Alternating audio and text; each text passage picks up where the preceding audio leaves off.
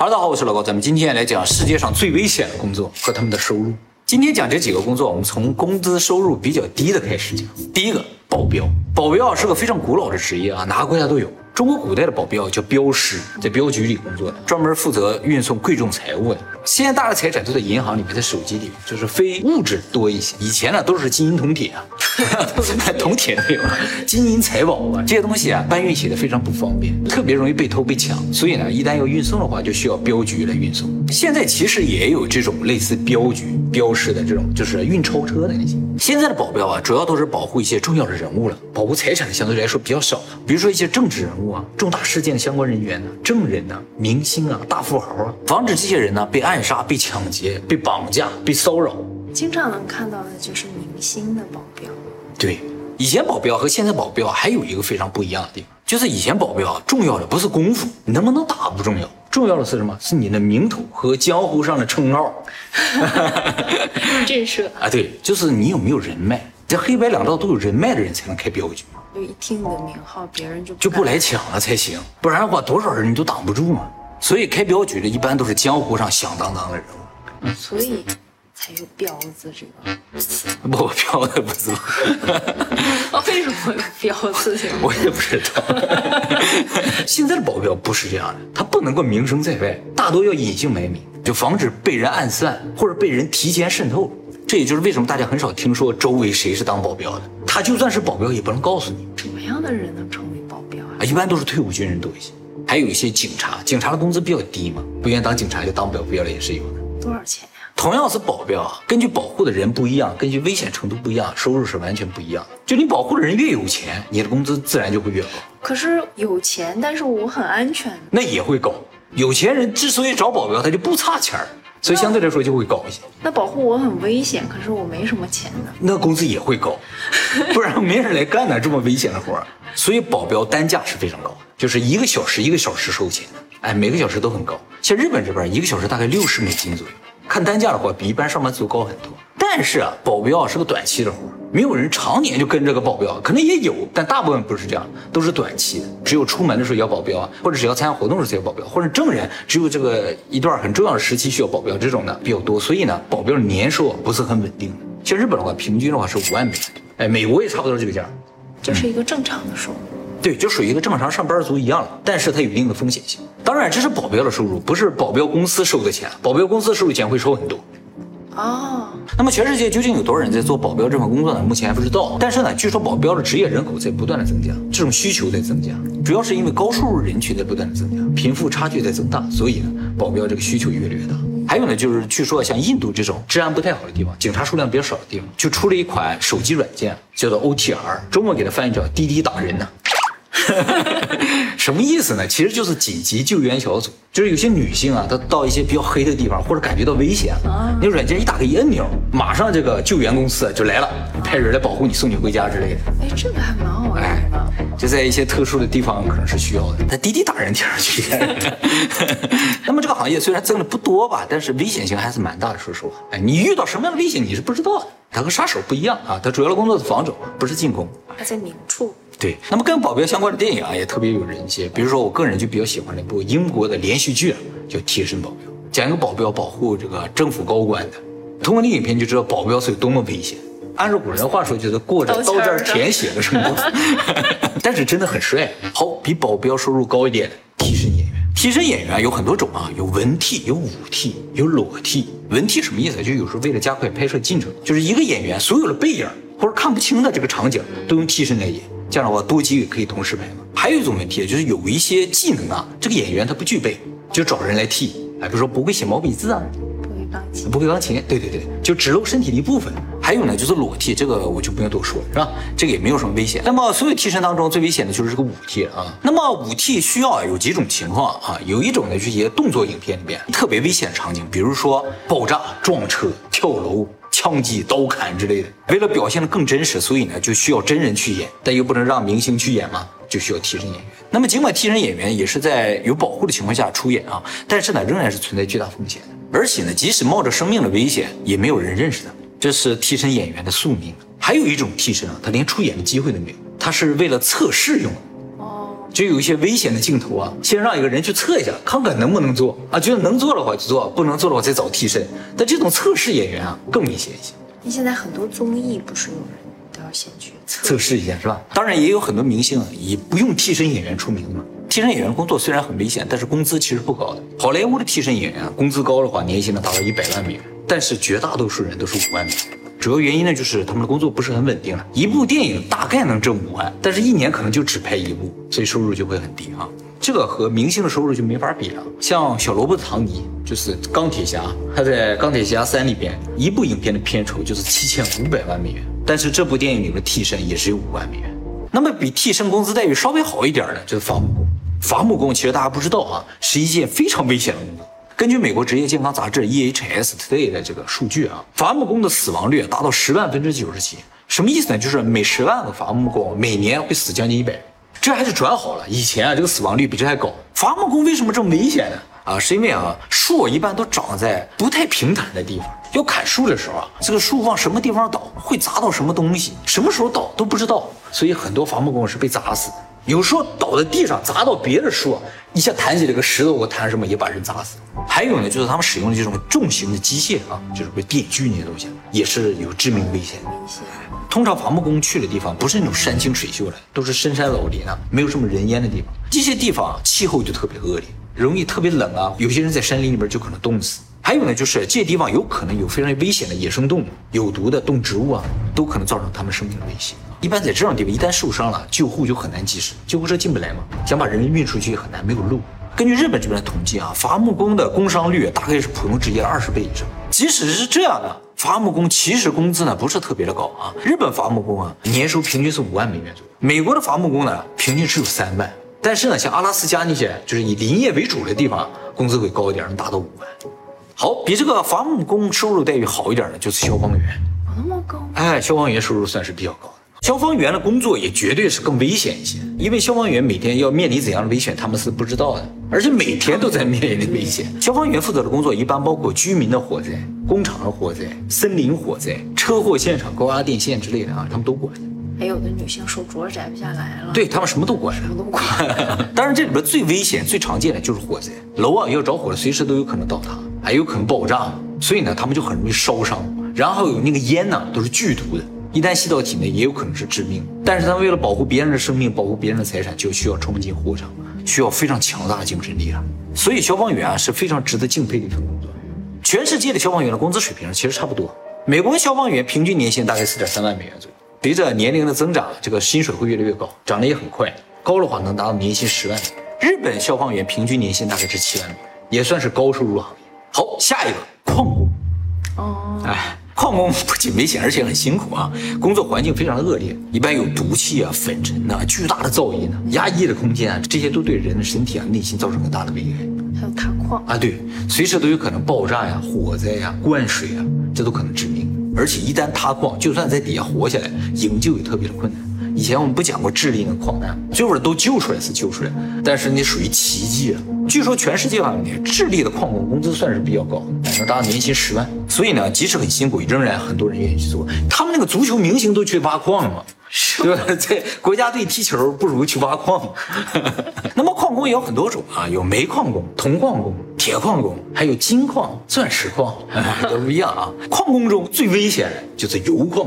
放射性元素嘛，铀矿产量比较多的国家，比如说加拿大、哈萨克斯坦、澳大利亚，矿工里边收入比较好的是澳大利亚的矿工，不管什么矿，一般年收在十五万美元左右。好，下一个捕蟹人抓螃蟹。哎，其实做渔业的本身是很危险，而抓螃蟹里边最危险的就是在白令海抓螃蟹，这多少年都一直说是全世界最危险的一份工作，折损率太高啊。帝王蟹，阿拉斯加帝王蟹。白令海就是在那个美国阿拉斯加半岛，还有俄罗斯的堪察加半岛那一片组成的海域，属于北极圈了，非常的寒冷啊。而且呢，捕螃蟹通常在冬天去，那就是螃蟹的季节。冬天的白令海啊，简直就是人间地狱，风雨交加，巨浪滔天，很多船员啊都是因为低体温症而死，说白了就是冻死。那个海水啊，只要打在船上，立刻就结冰，再铺上一层又结一层，那船就越来越沉，所以就必须除冰。还有呢，就是那个地方浪特别大。一般都在十米以上，哎，船就很容易竖起来。你看甲板上有人出兵，还有人这个捕螃蟹啊、那收笼子啊、收什么的，就特别容易滑倒。一旦滑倒受伤了就完了，船不可能因为你回去的。所以在船上受伤的人都是自己给自己做手术，没有医生，但是船上有修船的人，就是修船比修人更重要。船如果有问题，船人都得死。赚多少钱呀？太危险了！一般出去哈、都是出去一周，收入是多少呢？十万美元左右，一周十万，一周十万，是不是很多？一年就去一次。哎，也只去一次，因为去那一周啊，基本上不能睡觉，一天顶多睡三个小时，所以你回来你不可能马上又去，而且根本上在白令海那个地方可以捕蟹的时间总共就四十天，所有的船都在抢那些螃蟹，一抢就没有了。一船能带回来多少螃蟹啊？能赚回来吗？有的时候收成不好就赚不回来了，油钱也很贵的。那么由于工作环境非常恶劣啊，船员会得一种病，叫做白灵海综合症，就是人啊会特别的兴奋，大脑无法正常的判断，然后睡不着觉，经常做一些伤害自己的事情，到处点火呀，抓着船桨啊，在这跑啊，到处跑，人就像疯了一样。是回来之后吗？不，就在船上那很危险啊，对啊，就很容易折损人。他得了那个病之后就控制不了了，主要就是船特别的晕，再加上不让睡觉嘛，工作也特别的辛苦，所以每年去白天海捕螃蟹的人啊，都像敢死队一样。去这些人，说不定就有几个回不来。收成好的时候啊，一个人能赚十五万美元，而一年就工作这一周，剩下全都是度假。所以做度假也 有点不够花。他们觉得挺够花的。你渔民其实没有什么特别多的追求了，他们特别想向夏威夷去度度假，是不是？看见海不会恶心啊？有可能。如果收成不好，真的是收入也不好，还有可能送命。不能干点别的？渔民还能干点什么呢？你可以做个 vlog 之类的。啊，也可以。所以大家以后吃螃蟹都想想，这是那些人啊冒着生命危险给给大家打来的。好，下一个飞行员，飞行员的折损率也是很高的，达到了十万分之五十九。飞行员折损不仅仅是因为飞行事故了，还包括呢就是长时间的不规律的生活对他们身体造成的影响。飞行员中最危险的是试飞员。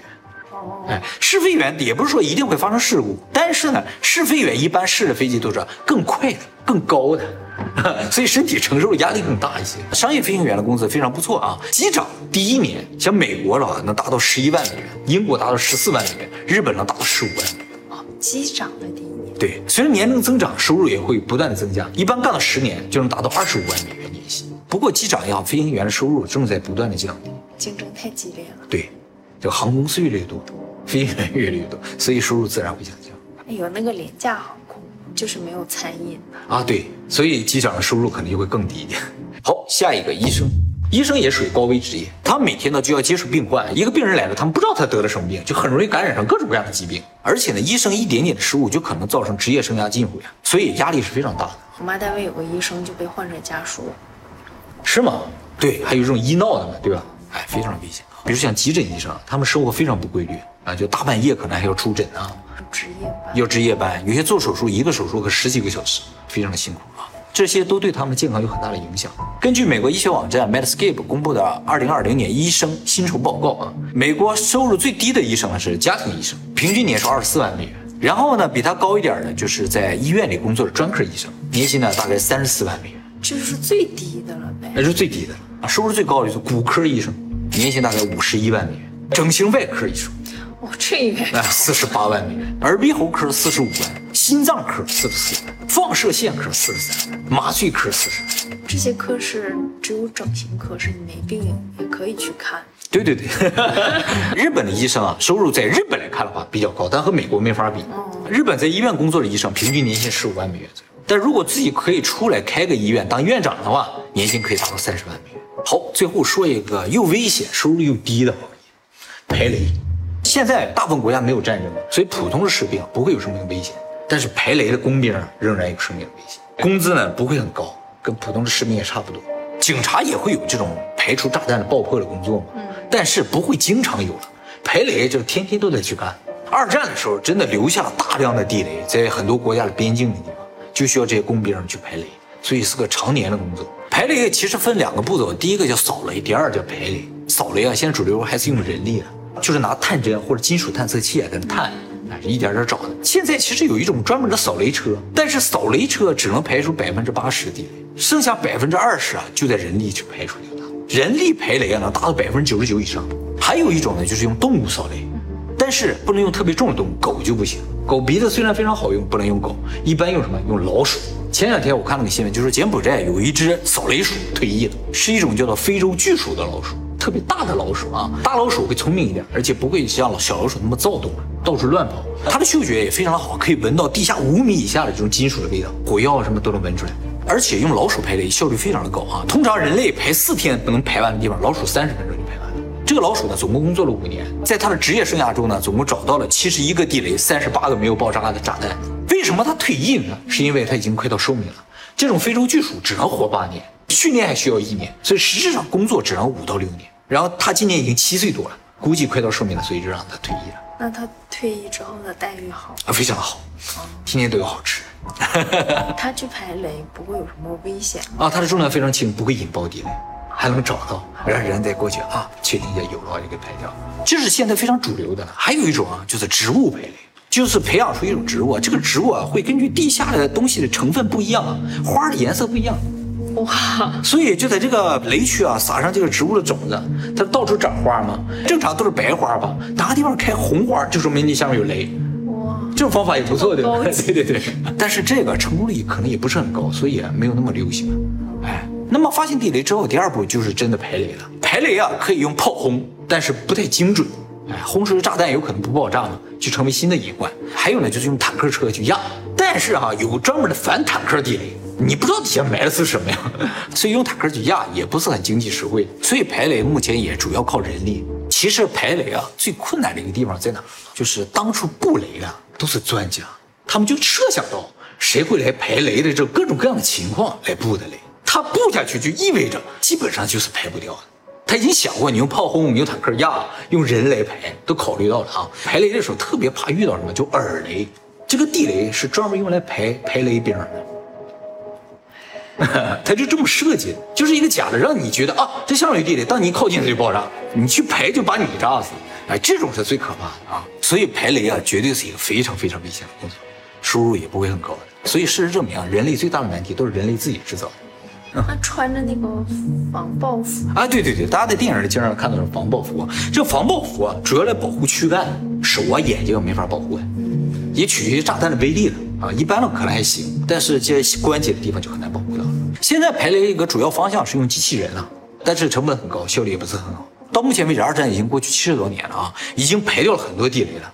那么现在地球上仍然还剩下多少地雷呢？据不完全统计，大概有一点一亿颗。在哪儿呢？在各个国家的边境的地方都有可能有。当初你们两个国家如果发生过战争的话，就有可能有，就是为了防止你进来嘛。现在已经完全禁止制造这种反人地雷了，啊，不运造了，不允许埋了，太困难，你知道，排不完，不讲武德，不讲武德，就是你可以埋雷，但是不许埋这种反人地雷。对。尤其是不能买那种排不掉的地雷，是不是啊？但是这就违反当初埋雷的想法，对不对？他埋雷就是为了让排不掉，所以希望以后啊，这些危险的工作啊，不管是排雷也好，伐木工也好，还是消防员也好，都能够让机器人来替我们去完成就好了。没有这些就好了，没有就好了啊。当然，我们上面介绍都是非常危险的，有的赚的多一点，有的赚的少一点啊。其实还有很多。既安全赚的又多的工作，对这个想 是不是？按照美国求职网站分析啊，以下的工作非常的安全，而且收入非常的好。比如啊，历史学家年薪大概五万美元，虽然不多，但是呢，大部分的工作时间都在档案室啊、研究室啊翻看资料，没什么危险。比这工资高点会计师非常安全，年薪六万美元以上。还有工资高的，比如说软件工程师。对不对？天天在电脑前面没什么危险，没有危险，没什么危险，除了过劳死。一般年薪不是很高的，五到七万美元左右。但是呢，做到经理级别的话，收入就会比较高了，年薪能达到十五万美元以上。软件公司中有一个非常独特的类别，叫白客。哎，白客的收入啊，要比一般工程师要高一些。普通的白客，就是杀毒软件公司啊，或者网络安全公司里面普通工作人员，年薪也能达到八万美元以上。其实啊，白客属于犯罪系职业里边收入相当不错的。犯罪系职业啊，对，就是对抗犯罪的啊。比如说啊，警察、保镖，还有刑事律师，都属于犯罪系这个职业。这里边工资最好的是刑事律师，其次就是白客。刑事律师呢，在美国平均年收入达到十三万美元。但是除了白客之外，剩下都真的有生命危险。还有收入比较高的职业，比如说精算师。就是金融风险管控的那种职业的。哎，好像很有钱的感觉。对对啊，年薪达九万美元以上平均。还有就是数学家，数学家大家可能不知道啊，非常赚钱的一个职业，年收一般都在十万美元以上。数学家现在不是搞研究啊，主要是为一些科技公司工作，像谷歌啊，他们顶上一些算法的设计师都是数学家。还有就是和数学家很类似的统计学家，啊，他们搞数据的啊，年薪呢至少也得七点五万美元以上。所以总体来说啊，大家还是应该把数学学好，是吧？前途无量。还有搞 IT 的有救。对对对。